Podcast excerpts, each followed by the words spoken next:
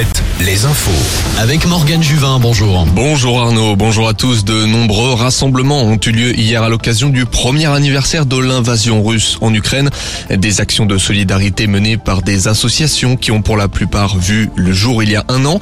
Quel bilan font-elles aujourd'hui? Écoutez Natalia Batarina, elle est la cofondatrice de Volia, une association nantaise qui vient en aide à l'intégration des réfugiés ukrainiens en France. L'élan de solidarité, il était énorme, surtout ce qu'on a vu euh, vis-à-vis de toutes les personnes locaux. C'était vraiment immense ce soutien que nous avons reçu en tant que communauté. Euh, par contre, euh, nous nous sommes rendus compte également qu'il y avait beaucoup moins d'attention à partir de l'été. On reçoit beaucoup moins de dons pour envoyer en Ukraine. Là, aujourd'hui, on renforce nos efforts pour des campagnes de sensibilisation et bah, expliquer aux gens davantage qu'est-ce qui se passe. Et plusieurs actions en soutien à l'Ukraine sont prévues également aujourd'hui, notamment à Nantes, Angers, La Roche-sur-Yon, Vannes, Poitiers et Brest.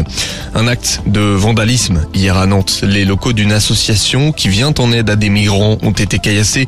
Une plainte a été déposée. Ces actes sont répétés selon l'association. L'ancienne adresse avait déjà fait l'objet d'actes de vandalisme.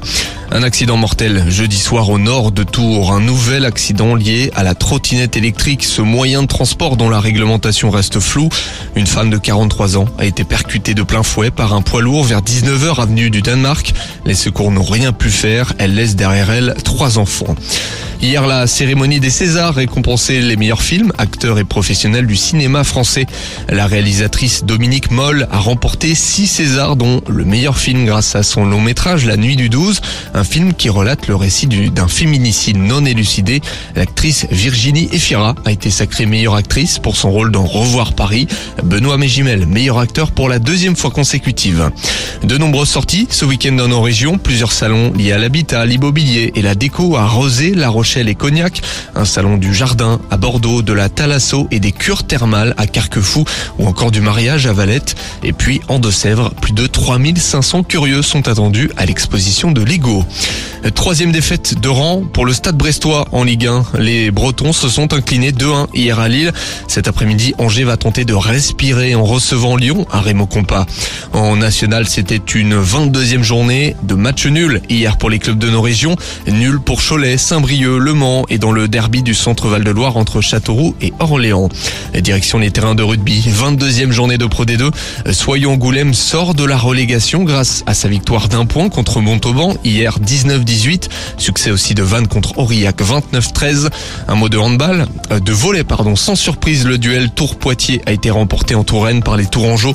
Saint-Nazaire et Nantes jouent à domicile et puis un mot de handball, ça passe pour Nantes et chambray les Tours en handball féminin, vainqueur hier de Nice et de Toulon. On passe à la météo. La météo avec manouvellevoiture.com. Votre voiture d'occasion disponible en un clic. Une journée un peu plus fraîche aujourd'hui. On va perdre environ 2 degrés un peu partout. Les maximales sont comprises entre 8 et 11 degrés.